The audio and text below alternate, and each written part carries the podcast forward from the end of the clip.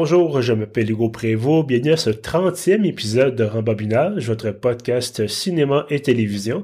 Cette semaine, je retrouve Kevin Laforêt. Salut Kevin. Salut Hugo. Alors Kevin, euh, je pense qu'on va falloir décréter un moratoire. Je sais que c'est moi qui avais proposé le film dont on va discuter cette semaine. Euh, puis je sais que c'est un petit peu rigolo, début de la pandémie, parler de films post-apocalyptiques. Bon, c'est un peu euh, façon un peu de tourner le fer dans la plaie, mais de façon un peu justement humoristique. Euh, mais là, le, film qu'on a vu cette semaine, mon Dieu, que c'était déprimant. Euh, alors, qu'est-ce qu'on a écouté exactement cette semaine, Kevin? Euh, cette semaine, le film, c'était Children of Men. Effectivement, Children of Men, un film sorti en 2006, euh, réalisé par euh, Alfonso Cuarón. Et euh, d'ailleurs, M. Cuarón, je suis retourné voir sa cinématographie. Euh, je sais pas si je l'aime en fait, ce monsieur-là. ah oui? Dans le sens où, bon, Children of Men, moi, c'est un film que j'ai beaucoup, beaucoup aimé, malgré les, les, les, différents thèmes assez dramatiques. Mais c'est également le, le, le, gars qui a réalisé Gravity. Alors, je... j'ai eu bien de la misère avec Gravity. Euh, ah, moi, j'ai beaucoup aimé. Ah, bon, ben tu vois, écoute, euh, encore une fois, toi et moi, nos goûts ne se, se ressemblent. On n'est pas toujours d'accord. Exactement, on n'est pas toujours d'accord. C'est une bonne chose parce que, bon, les, les, les podcasts où les gens sont toujours d'accord, euh, je pense qu'il y en a quand même plusieurs. Euh, mais voilà, donc cette semaine, Shadow of Man, un film de 2006, un film, euh, je pense qu'on peut dire effectivement post-apocalyptique, euh, si je veux bien, bon, je vais résumer un petit peu comme on fait à chaque semaine. Je vais résumer l'intrigue avant qu'on qu'on plonge dans le côté peut-être euh, euh notre vision du film puisqu'on en a ce qu'on en a retiré. Euh, rapidement, en fait, d'abord, c'est basé sur un livre qui est 1992 de P.D. James. Dans ma tête, je sais pas pourquoi, je pensais que c'était Margaret Atwood qui avait écrit ce livre-là. Mais bref, c'est l'auteur P.D. James, donc film du un livre pardon du même nom que le film, et qui se passe en 2027 donc, dans une euh, dans une Angleterre où en fait c'est la fin du monde, tranquillement pas vite. En fait, partout sur la planète, les femmes ont arrêté de faire des enfants. Euh, en fait, pas qu'ils ont arrêté, mais sont plus capables de faire des enfants. Donc, toutes les femmes sont stériles. Euh, et ça fait que pratiquement 20 ans là, que c'est le cas. Donc, petit à petit, la société humaine s'effondre. Là, évidemment, on ne nous montre pas tout, mais on nous explique que le Royaume-Uni fait partie d'un, est encore l'un des rares pays où il y a un gouvernement fonctionnel, où il y a une société qui fonctionne relativement bien. Euh, partout c'est la guerre, partout c'est la famine, la maladie, tout ça. Et donc Royaume-Uni qui est devenu une espèce d'État policier ultra sécurisé où on fait la chasse aux immigrants illégaux parce qu'évidemment tout le monde veut s'en aller en Angleterre pour essayer d'avoir une vie euh, relativement normale et donc euh, et c'est ça, donc l'État britannique euh, envoie l'armée dans les rues, euh, on déporte les immigrants, on les exécute. Euh, c'est vraiment, c'est vraiment l'espèce de Brexit à la puissance 1000 là.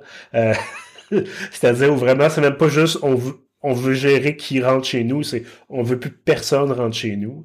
bref, donc c'est dans cette cette ambiance bon enfant, je pourrais dire, que notre notre héros Théo euh, est appelé à euh, escorter une réfugiée, une jeune femme noire, euh, pour la remettre entre les mains entre les mains d'un groupe de recherche secret qui espère pouvoir justement. On sait pas trop qu'est-ce qu'ils espèrent, qu'est-ce qu'ils espèrent faire en fait. On sait pas trop s'ils veulent régler le problème de l'infertilité ou simplement s'ils veulent protéger cette personne, cette jeune femme-là. Bref, on a, une, on a une société au bord de l'effondrement et c'est là-dedans que se retrouve, retrouve pardon, notre, notre héros un peu malgré lui.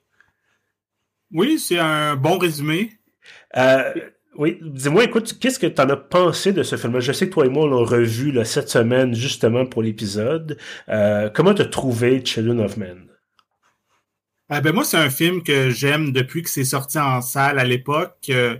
Euh, c'était un de mes films préférés l'année que c'était sorti. Puis euh, je l'ai revu quelques fois dans le temps, mais ça faisait quand même longtemps que je l'avais pas revu. Euh, puis ce qui est vraiment saisissant, c'est que autant que en 2006, on c'était quoi? C'était 2006, 2007 à 2006, peu près? ouais.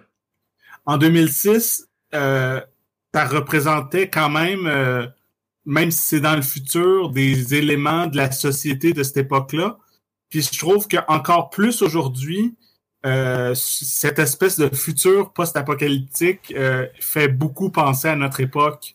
Comme tu mentionnais euh, les immigrants qui se font persécuter, tout ça, puis on, a juste à penser les dernières années avec Trump, puis les, les, immigrants à la frontière mexicaine qui étaient vraiment maltraités, puis tout ça, que vraiment Trump était vraiment anti-immigrant, on sentait, fait que on voit que c'est des trucs qui sont encore dans l'air. Effectivement, les thèmes qui sont en cas d'actualité, bon, je faisais un peu un gag avec le Brexit. Là. Euh, je pense pas qu'il y a, en tout cas, il y a évidemment certains partisans du Brexit qui sont ouvertement anti-migrants.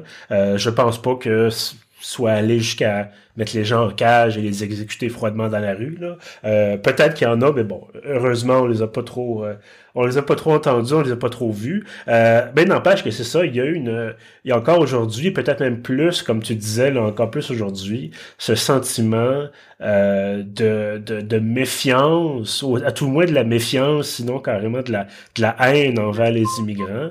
Euh, les gens qui, bon, même dans, dans, dans, le film, c'est même pas une question de, devenir voler des jobs, le, fameux argument qui, qui est avancé par les gens qui sont, contre l'immigration. Euh, c'est simplement que ces gens-là, aux yeux des pouvoirs britanniques, n'ont pas le droit d'être sur le sol britannique, n'ont pas le droit carrément d'exister, parce qu'on se doute bien que si ces gens-là sont déportés euh, ailleurs, il n'y a aucune chance de survie. On a une très courte séquence là dans le dans l'autobus, dans un autobus, euh, au début du film où notre notre héros là, prend l'autobus et là on a une, une, séquence, une publicité du gouvernement et on nous montre un paquet de villes où finalement c'est des émeutes, c'est de la guerre. On nous montre une explosion nucléaire à New York. Euh, un peu plus loin dans le film, on nous parle de, de Madrid qui on le devine a été détruite. Bon, euh, il y a un paquet de choses comme ça qui dit que ok la civilisation humaine ne fonctionne plus carrément et euh, c'est pas loin c'est pas ça n'a pas été la guerre nucléaire totale mais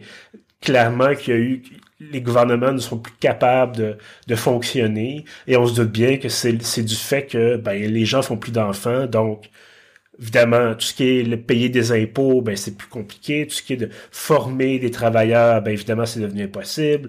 Euh, il y a tout ça là, derrière. le, fait aussi peut-être que, j'imagine que tu, seras d'accord là-dessus, qu'il n'y a plus d'espoir pour l'humanité. Parce qu'on se dit, la plus vieille personne a 18 ans et, des poussières.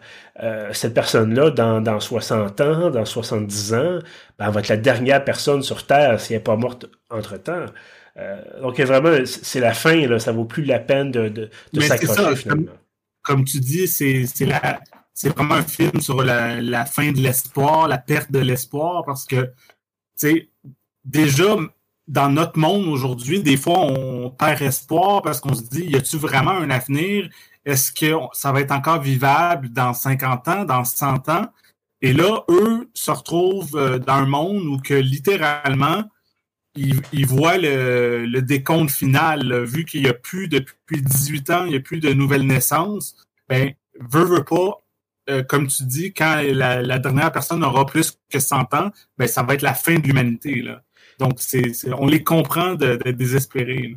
Puis bon, ce désespoir-là mène évidemment la violence, on, a, on a parlé du gouvernement, tout ça, mais également des groupes terroristes, euh, notamment le groupe là qui, qui est dirigé par euh, une actrice bien connue, Julianne Moore, ben, évidemment pas par l'actrice elle-même, mais par son, par son personnage.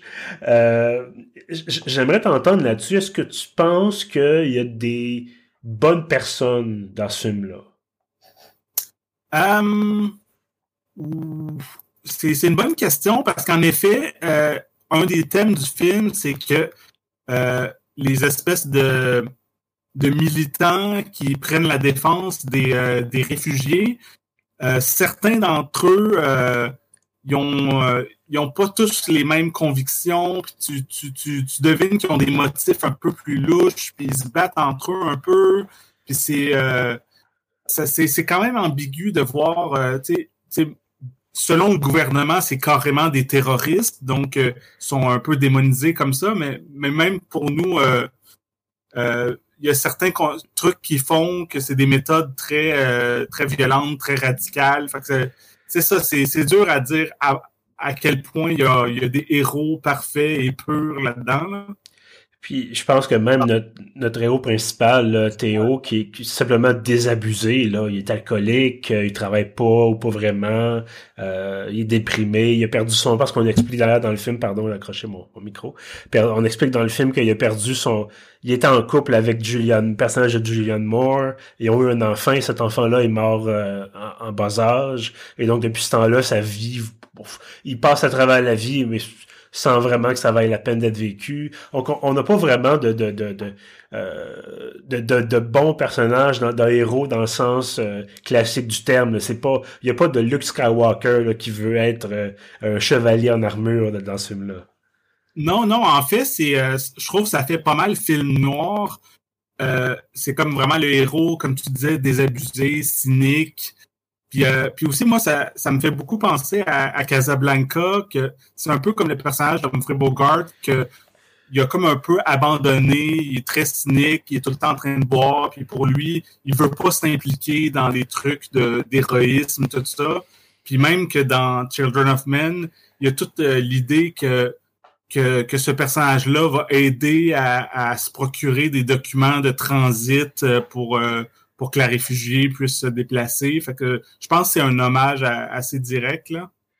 Ben, je t'avouerais que je n'ai pas vu malheureusement Casablanca, à part la fameuse scène de la Marseillaise, là, mais ça c'est... Ouais, ouais. Et évidemment, la, fin du film, mais ça c'est un clin classique aussi. Euh, c'est sur ma liste, c'est sur mon éternelle liste de films à voir.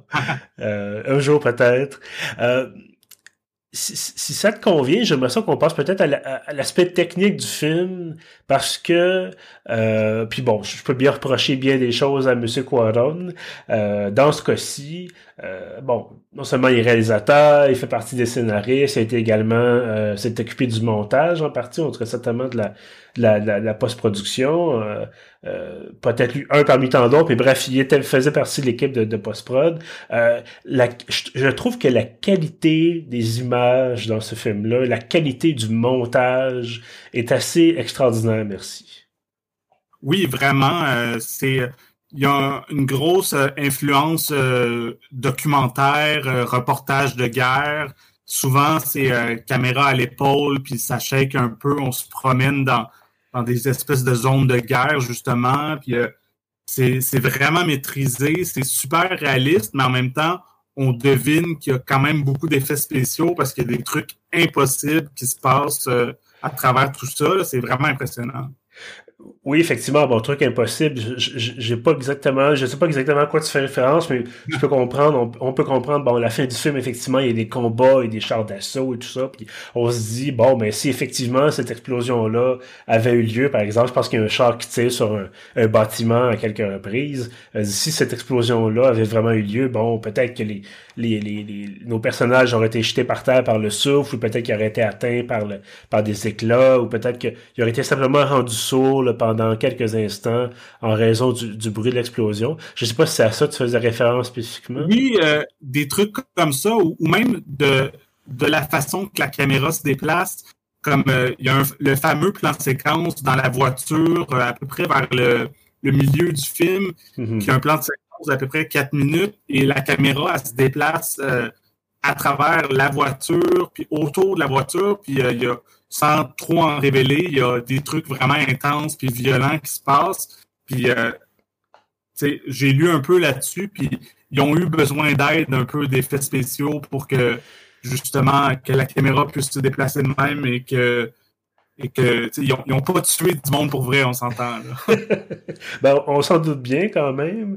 Euh, mais c'est ça, moi je pense surtout, bon, euh, effectivement, il y a ce plan séquence-là, puis derrière, il y a plus de nombreux plans séquences, et ça a pris quand même, je pense, ça a pris un deux ou trois visionnements de ma part pour vraiment saisir toute l'ampleur euh, justement des moyens techniques qui ont été mis, qui ont été utilisés pour faire ces, ces plans séquences-là, à quel point ça a dû être répété, puis répété et répété encore. Euh, beaucoup, beaucoup de plans séquences, comme on disait, surtout, bon, surtout vers la fin du film, ils se retrouvent, et je veux pas donner trop de, de, de, de, mais bon, on se, on se retrouve dans un camp de, de réfugiés, et là, euh, il y a un début de, de révolte, euh, révolte armée. Et là, justement, ça se tire dessus, des explosions et tout ça. Et là, on, suit nos, nos, héros à travers cette, cette, ville à moitié démolie déjà. Et là, on a, c'est ça, on a ces, ces fameux la façon dont la caméra s'en va suivre, par exemple, euh, certains soldats ou certains rebelles, et après ça, elle se déplace, elle va retrouver nos héros. je pense que c'est arrivé une fois ou deux, d'ailleurs, que euh, quelqu'un se fasse tuer. Bon, évidemment, c'est arrangé avec les cas des vues, mais quelqu'un se fasse tuer et il y a des gouttelettes de sang sur la lentille. Euh, puis moi, je trouvais que ça faisait justement caméra vérité. Euh, bon, même si évidemment la personne n'est pas morte, puis évidemment après ça, l'action finit, puis quelqu'un a dû essuyer la lentille ou avec un chiffon. Là. Euh, Mais c'est intéressant ce, détail-là que tu mentionnes, que j'ai lu que le, directeur photo, Emmanuel Lubelski, c'est lui qui a convaincu Quaron de laisser ça dans le film parce que ça, c'était vraiment une erreur que ah. ce plan séquence-là, puis il y a du faux sang qui a revolé dans, dans la lentille. Puis lui, il disait Waouh, ok, c'est vraiment cool, c'est, c'est vraiment réaliste, justement, ça crée l'impression que c'est comme un, un, reportage, que ça se passe vraiment justement dans la vraie vie. Euh, si tu filmes dans une zone de guerre, ça se peut qu'il y ait quelque chose qui, qui salisse ta lentille. Ben écoute, je suis quand même content de voir que c'est resté au montage, euh, parce qu'effectivement, c'est assez saisissant. Ça me fait penser, puis bon, évidemment, ça c'est complètement à l'opposé dans, dans le spectre des, des, effets spéciaux. Euh, je sais pas si tu as vu la série Battlestar Galactica, donc pas l'original, mais le, les remakes qui étaient faits au début des années 2000.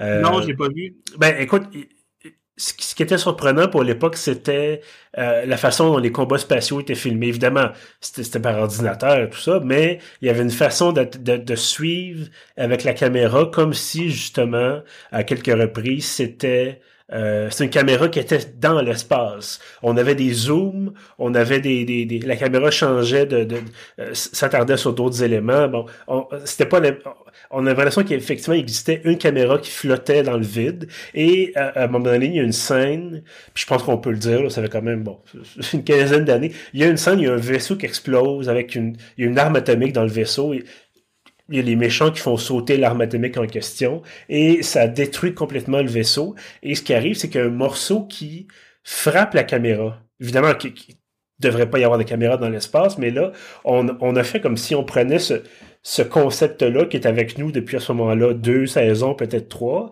et là, il y a un morceau, il y a une pièce de métal, j'imagine, du, vaisseau comme tel, qui frappe la caméra, l'écran se fissure et la caméra se met à pivoter comme si elle avait été est installée sur un axe et là le morceau de métal fait tourner la caméra sur l'axe comme si évidemment l'axe était brisé ou quoi que ce soit. Puis je me rappelle ça m'avait vraiment stupéfié de dire on avait poussé le réalisme en guillemets à ce point-là jusqu'à euh, non seulement installer ça une fausse caméra dans l'espace, mais maintenant la, la, placer physiquement là, comme si elle pouvait justement mm-hmm. être endommagée par ce qui se passait autour d'elle.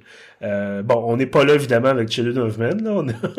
On, est plus réaliste, mais effectivement, je, trouvais que ça, non seulement techniquement c'est extrêmement bien réussi, mais ça apporte, comme on, comme tu disais, euh, comme tu le mentionnais, ce côté reportage en zone de guerre là, qui euh, qui, choque un peu finalement.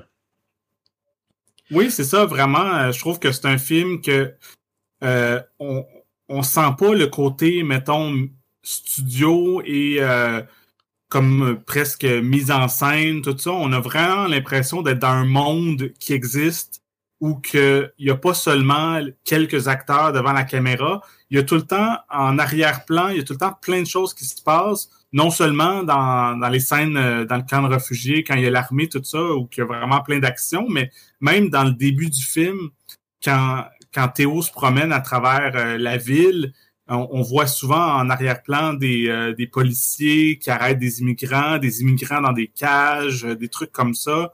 Donc, c'est vraiment immersif comme film, je trouve.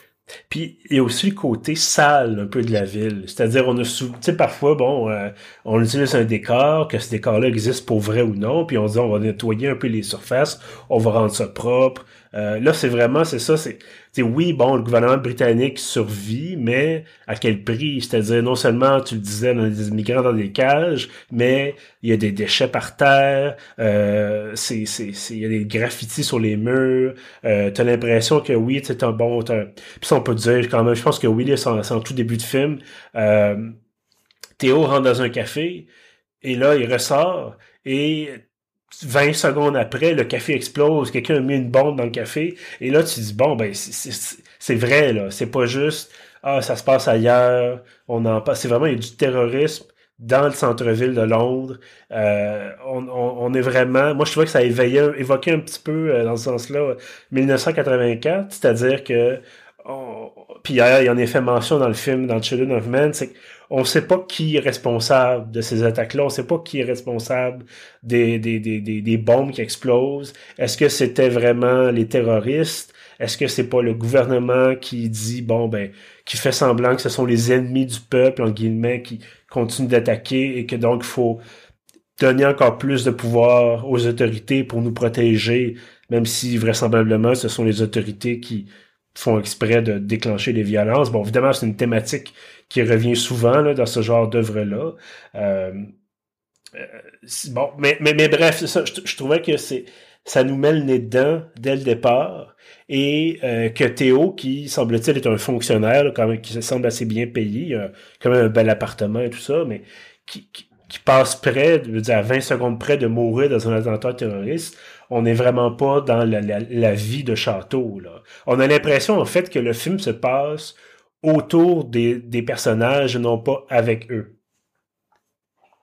Oui, non, c'est ça exactement. Je trouve que c'est comme euh, ils ont vraiment bâti un monde et tout ça qui est vraiment complexe que on, on, je sais pas à quel point euh, dans le scénario ou dans le livre ou peu importe le, monde est développé mais même si je pense que dans tout le film on reste toujours avec Théo il est tout le temps dans chaque scène c'est vraiment lui qu'on suit mais comme je disais, en arrière-plan, il y a tellement d'affaires qui se passent, ça a l'air vraiment complexe. Oh, tu, mentionnais aussi à un moment donné quand on voit des publicités ou il y a des bulletins de nouvelles, tout ça, qui, qui donnent d'autres détails sur ce qui est en train de se passer en 2027. Et c'est ça, c'est vraiment riche. J'aimerais t'entendre sur justement la, la ligne peut-être à ne pas franchir. Parce que je pense qu'il peut y avoir une mince ligne dans des films où on essaie d'expliquer une situation, que ce soit post-apocalyptique ou non, là, euh, où il faut donner assez de détails, mais pas en donner trop en même temps, parce que sinon ça, ça gâche la sauce un peu. Euh, je pense que c'est le film... Est-ce que ça s'appelle A Quiet Place? Le film avec les monstres là, qui entendent très très bien. Euh... Euh, ouais, c'était ça, Quiet Place. Quiet Place, bon. Euh, je sais pas si tu te souviens, au début de ce film-là, il y a la famille, bon, qui, qui marche dans la, dans la ville, d'une petite ville, et on passe devant une, un kiosque journaux. Et on nous, on nous montre, c'est pas, le focus n'est pas exactement mis là-dessus, mais on nous montre euh, une, une de journal qui dit ils entendent ou quelque chose comme ça ou c'est le son ou en tout cas bref on nous explique moi j'avais compris à ce moment-là immédiatement que ah d'accord ce sont des bébites qui entendent très bien et donc, forcément, d'où le titre A Quiet Place, c'est bon, blablabla. Et je me dis, bon, ben, c'est parfait, on nous l'a expliqué, c'est clair, c'est pas trop dans notre face, en, si permets l'expression. Euh, et j'avais été vraiment déçu de constater qu'à peu près à mi-parcours du film, quand on, bon, il se passe plusieurs choses entre temps, mais ils sont dans leur ferme, et là, dans le sous-sol, il y a une espèce de grand panneau en liège où on nous prend pratiquement par la main en disant ce sont des monstres qui entendent très bien et donc faut pas faire de bruit. Donc, vraiment quelque chose. Je veux dire, on, a ça peut-être l'équivalent de ça là. 15 secondes dans Children of Men. Euh, au début, encore une fois, la fameuse, le fameux, la fameuse pub du gouvernement, là, euh, qui nous explique ok ça va pas bien euh, les femmes sont, on dit même pas en fait que les femmes sont infertiles. Ça on l'explique d'une autre façon là. Euh, en fait on l'explique en disant le, au début du film le plus le plus jeune humain qui avait 18 ans est décédé. Puis ok on comprend qu'il donc c'est ça pas d'enfant et tout ça. Euh, je sais pas toi est-ce que est-ce que tu trouves que il y avait trop d'informations, il n'y en avait pas assez. Est-ce que tu penses que généralement les, les, films, bon, c'est peut-être les films en général, c'est, c'est visé large justement, mais est-ce que tu penses que, encore une fois, Donovan est un bon exemple de, de, de, marche à suivre dans ce cas-là? Euh, oui, c'est un excellent exemple euh, que il y en a définitivement pas trop. Même certaines personnes euh, pourraient trouver qu'il n'y en a pas assez parce que il y a plein de choses qui sont pas expliquées, comme on sait jamais vraiment pourquoi que les les, femmes ont cessé d'être capables de faire des enfants. Puis euh, on ne sait jamais vraiment pourquoi, comment ça pourrait être renversé. Puis euh, toute l'idée de la réfugiée qu'on veut emmener au, euh, au Human Project, tout ça, on sait, je pense que tu le mentionnais plus tôt, on ne sait pas exactement qu'est-ce qui va se passer une fois qu'elle se rend là. Mais moi, je trouve ça correct parce que on, on est tellement dans le moment présent puis dans l'intensité des situations que euh, c'est pas vraiment important de savoir c'est quoi qui se passe euh, il, y a, il y a 18 ans, qu'est-ce qui va se passer après. C'est vraiment dans le moment présent. Et euh, aussi, je pense que le, le film, c'est vraiment un film, c'est comme une allégorie. C'est pas, faut pas tant le lire littéralement. Mm-hmm. C'est, on mentionnait beaucoup l'espoir, tout ça. Puis c'était vraiment montrer un monde où il n'y a plus d'espoir, où il n'y a plus d'avenir, que, que à quel point ça devient le chaos, puis la confusion, puis la violence et tout ça. Donc, la, raison du pourquoi de c'est comme ça, c'est pas important. C'est vraiment. Euh, ça aurait pu être autre chose dans le fond. Ça aurait pu être une pandémie qui, qui fait perdre d'espoir au monde. sais. Mais effectivement, puis d'ailleurs, il y en a une tout de suite. Je pense qu'il explique rapidement dans le film qu'il y a eu une pandémie en 2008-2009 dans ce film-là. Et euh, c'est d'ailleurs ça qui a tué le petit enfant de Théo et je pense Julian, je pense que c'est ça son nom. Euh, ouais, c'est ça, ça s'appelle Julian aussi. Là. C'est très original pour une actrice qui s'appelle Julian Moore d'avoir un personnage qui s'appelle Julian. Mais bon, à la limite, c'est pas nécessairement un, gros problème. Euh, Dis-moi, Kevin, est-ce que tu recommanderais euh, en fait, excuse-moi, avant d'aller dans la recommandation, oui, voilà. Euh, est-ce qu'il y aurait des choses que tu négatives, selon toi, dans, dans, le film, des choses qui ont été moins réussies, ont été peut-être même pas réussies du tout? Euh, non, vraiment pas. Je trouve que c'est un film qui est super réussi.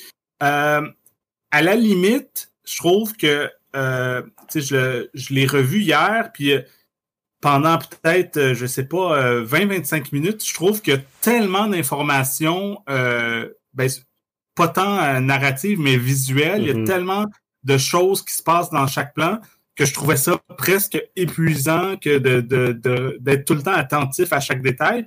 Mais c'est pas c'est pas un défaut, c'est dans le fond c'est une qualité du film que c'est un film que tu peux voir et revoir et revoir, puis tu remarques tout le temps des petits trucs. Euh, euh, mais c'est ça, dans si on n'est pas dans le bon état d'esprit, ça peut être un peu épuisant à quel point c'est rarement relax dans ce film-là. Effectivement, bon, je, disais ça en début d'épisode, je disais que c'était un film déprimant. Euh, c'est pas nécessairement un film. Écoutez pas ce film-là si vous voulez vous remonter le moral en pleine pandémie.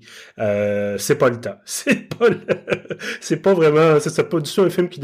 C'est un film sur l'espoir, mais c'est un film qui qui montre aussi des fois que l'espoir tient à, très très peu de choses. Euh, tu mentionnais le fait qu'on, des fois il y a tellement d'informations, puis effectivement on découvre des nouvelles choses à chaque fois euh, qu'on l'écoute. Euh, ça me fait penser, là, je fais un parallèle je suis en train d'écouter, de réécouter en fait euh, la série Mandalorian, là, dont j'avais discuté avec Jean-Philippe Guilbeault dans, dans, le précédent épisode de, de Rembobinage. On discutait de la, de la saison 2 de la série. Et je suis en train de réécouter, non pas moi, par moi-même, mais avec ma, ma conjointe, qui elle aussi est une amatrice de Star Wars et tout ça, mais pas du tout à la même hauteur que, que, que, que ma passion, ma, ma, passion personnelle pour la chose.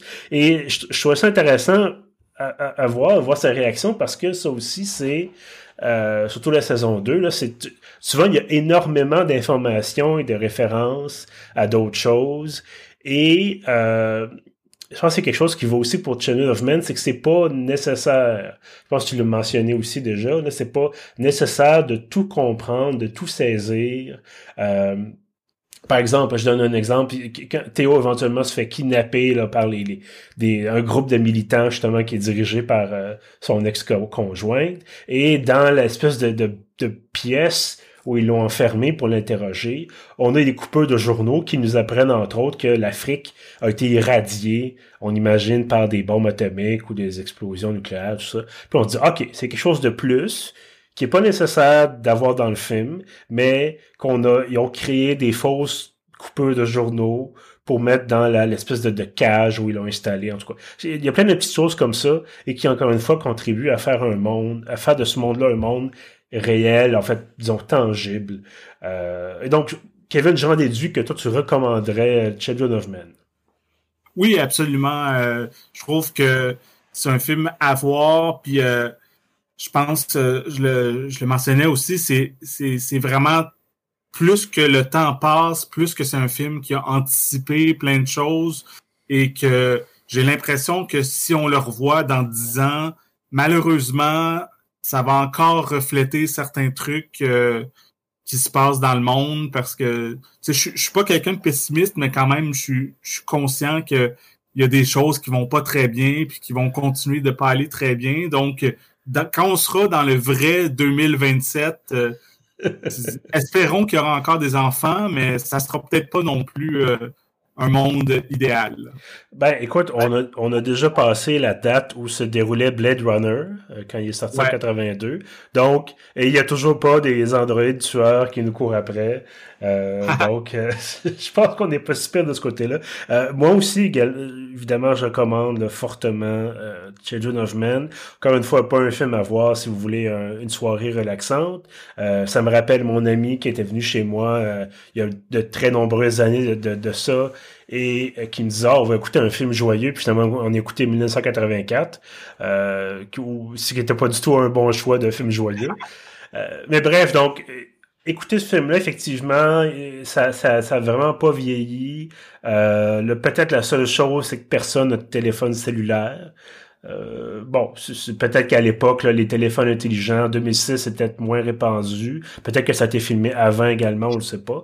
Euh, avant la sortie du iPhone, donc j'imagine que euh, c'était pas encore la révolution euh, téléphone intelligent comme celle aujourd'hui. Ceci étant dit, euh, comme je disais, ça reste un film tout à fait d'actualité. On l'a mentionné tous les deux.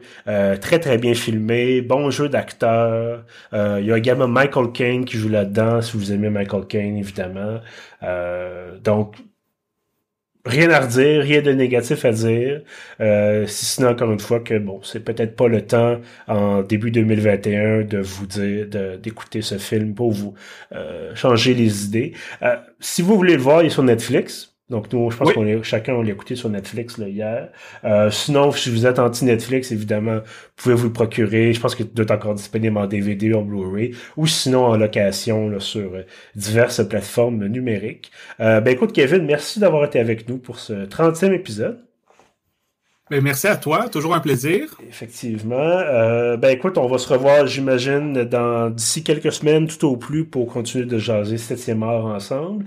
En attendant, euh, à tous ceux qui nous écoutent également, je vous dis merci, bien sûr. Vous pouvez rattraper tous nos anciens épisodes sur pieuf.ca. On est également sur SoundCloud, sur Spotify. Et en terminant, euh, je vous invite à vous abonner à l'infolettre hebdomadaire tous les samedis matins. Vous recevez le meilleur de ce qu'on a publié durant la semaine. Merci et à bientôt.